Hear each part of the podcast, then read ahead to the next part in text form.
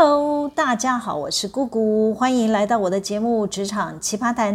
前一阵子呢，方小妹突然跟我联络了，她说她的主管纠正她写的 email 内容呢，因为方小妹呢在信件的结尾时呢用了“知悉”这两个字寄给她的主管，她主管就告诫了方小妹说：“知悉不是下属对上层主管该出现的用语，你要改过来。”方小妹觉得很尴尬，特别打电话询问我，在职场该用中文写电子邮件，或者是用通讯软体向主管报告的时候，应该要用什么字词来结尾呢？才不会踩到主管的地雷呀？还有啊，职场还有哪些需要注意的眉角？可以做一集节目提醒跟他一样的职场小白注意啊！要我讲这个职场礼仪的题目啊，就觉得这不是 common sense 吗？大家应该都会知道吧？Oh no！坦白说，有很多打滚多年的职场老兵也是会犯同样的错。真的很多人会搞不清楚，或者是说神经大条，觉得没有什么大不了的。再不然就是认为啊，职场前辈应该没有这么小心眼吧？我跟大家报告，其实啊，上面的长官或者是职场的前辈真的会在意。我今天呢，就先分享两个重点，一个是使用文字上该注意的礼仪，另一个呢就是行为上要留意的地方，提供给有需要的朋友参考喽。首先啊，用中文写邮件或者是传讯息，我先从邮件主旨开始说起了。主旨呢，一定要言简意赅、简短明了。让接收邮件的长官或其他人可以快速从主旨就能判断你要报告什么内容，千万不要乐乐等写一大长串，让收件的人还没有打开邮件呢就被一堆字给弄花了眼了。比方说，某某专案可以精省五百万，做法有三项，需请长官下班前回复采行哪一个方案？巴拉巴拉巴，这个主旨真的是太长了，会让人。根本就不想要打开来看，还没看呢就很焦虑。邮件的主旨应该要避免以这种方式的呈现，主旨尽量控制在十五个字以内。每个需要中文联系的邮件工作者都需要练习的课题哦。顺便一提，还有一种逼迫感的主旨啊，举例说明某某专案现今日下班前完成。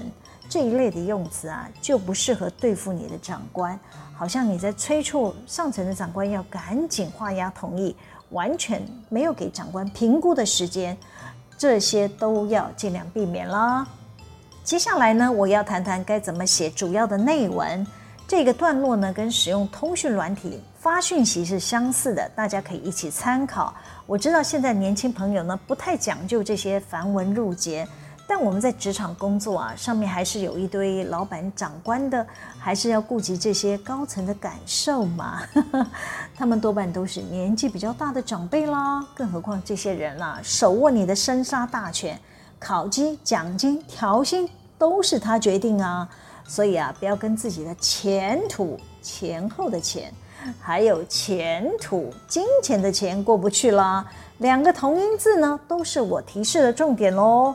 你要说他们倚老卖老也可以，这些在职场年纪越大的长官呐，越喜欢下属尊敬他们，不论是表现出来的行为举止，还是文字沟通上，都一定要先有称呼，这很重要，不需要我讲三次，大家都要铭记在心。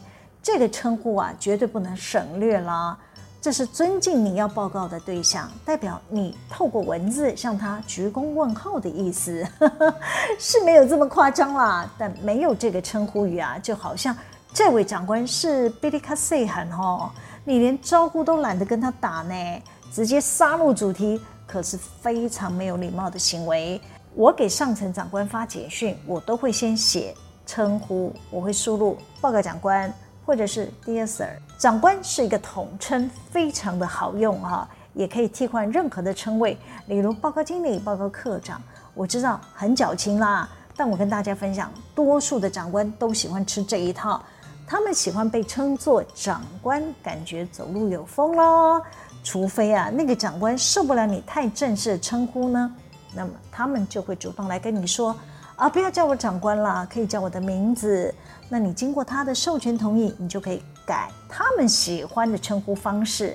比方说，像我个人喜欢大家叫我姐姐啦，那我的伙伴写邮件或者是发讯息给我，就会直接称呼我姑姑姐啊。像有些男生喜欢被叫某某哥之类的啦。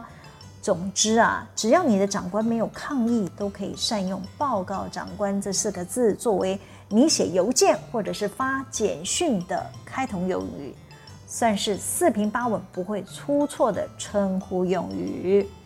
另外呢，我自己写给下属的讯息呢，也会提醒自己一定要记得写上他们的名字，比方说 Jackie 或者是 Amy，这是一种尊重对方。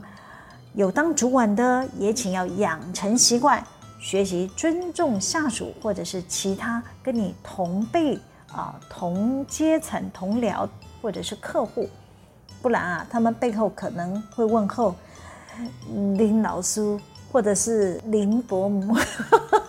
我们是优质频道，避免讲脏话啦。好，大家一定要记起来喽。那写完称呼后呢，就要进入主要的内文区啦。用电子邮件报告的，注意邮件的字体大小啦，大家要学习注意细节。假设你的直属老板是上了年纪的人，需要戴老花镜啦，你发的邮件字体就要主动放大，字数呢也要精简，尽量控制在一百五十个字以内。我看过很多人啊，跟老板报告内容实在是太长了，滑鼠要一直往下滑。既然你要准备这么多的资讯，你又想一次讲清楚，那么我建议你，你就干脆做一个，就是一个简报档案，或者呢，你另外跟你长官约时间，让你可以当面向他报告。不建议写一封乐乐等诶电子邮件哈，尤其是越高层的长官越忙碌，根本没有时间看你写的密密麻麻的文字啊。老板啊，要是想知道细节，他们主动会找你啦，听你口头报告。所以呢，你千万不要透过电子邮件或者是简讯，哈丢给老板太多的讯息，他们通常是没有办法消化的。还有，我们做下属的呢，回报任务的邮件或讯息前呢，一定要先掂量一下这个交代你任务的长官是不是很紧急重要。倘若是很重要的任务呢，也要尽快给长官回复才好。我基本上呢是不会看职级了，谁来找我需要我处理什么事情，我都会立即马上办。即便我没有办法立即处理，我也会告诉对方需要一点时间收集整理啦。一完成我就会回复之类的讯息，就是先安对方的心，让他知道你有在重视他的需求。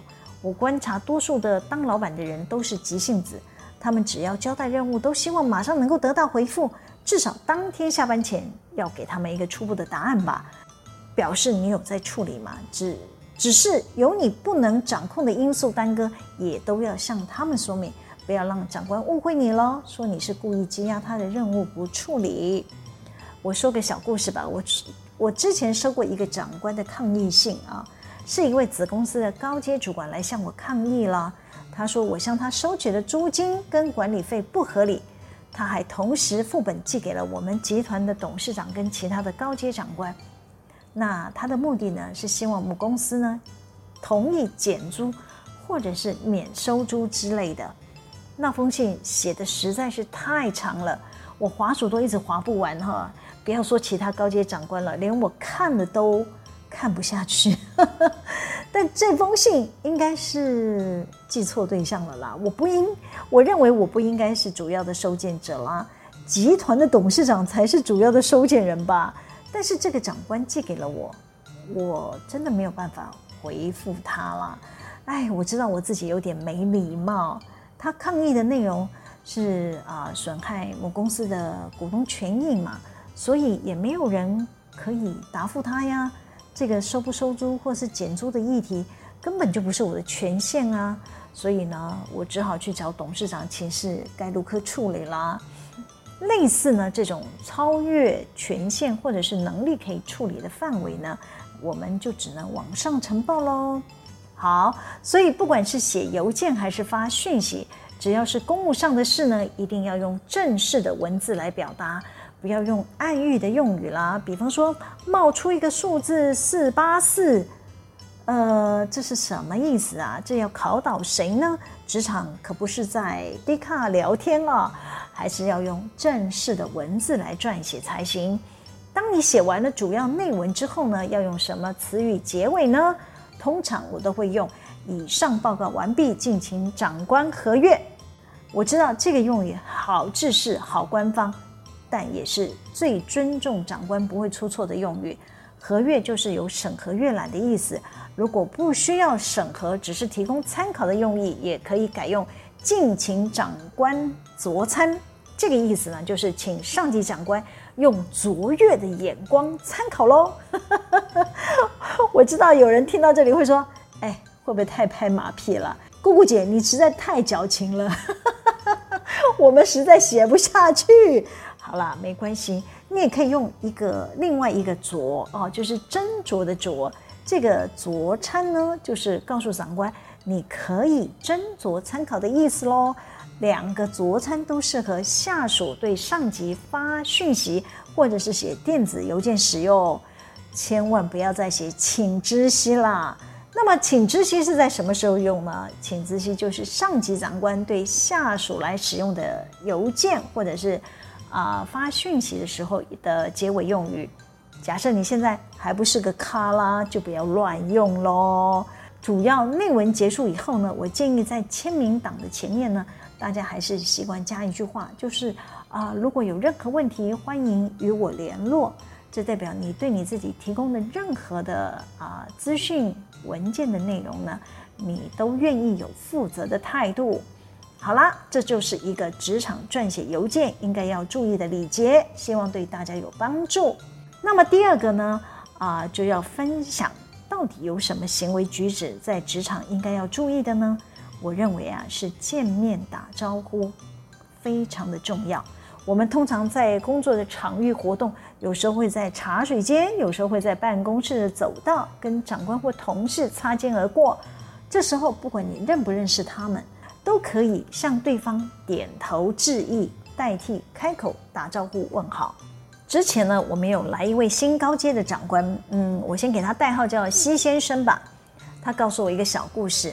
我们公司啊，有位女同事常常会送文件给这位西先生签核。他们双方呢，算是照面很多次了。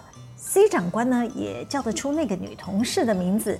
问题是，这位 C 长官啊，好几次在公司的走廊或者是电梯呢，遇见了这位女同事的时候呢，他都以为这个女生啊，会主动先跟啊这个 C 先生打招呼，或者是点头之类的。啊，但是呢，西先生的期待总是落空了，因为这个女生呢，完全装作不认识西先生的样子啊，不仅没有点头打招呼，还板着一张脸，看起来不太开心的样子。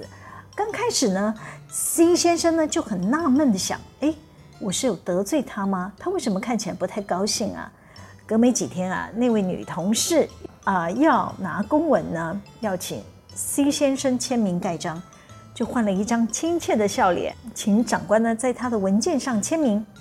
那这位 C 先生啊，本想开口问他说：“呃，你是不是有哪里工作不开心啊？”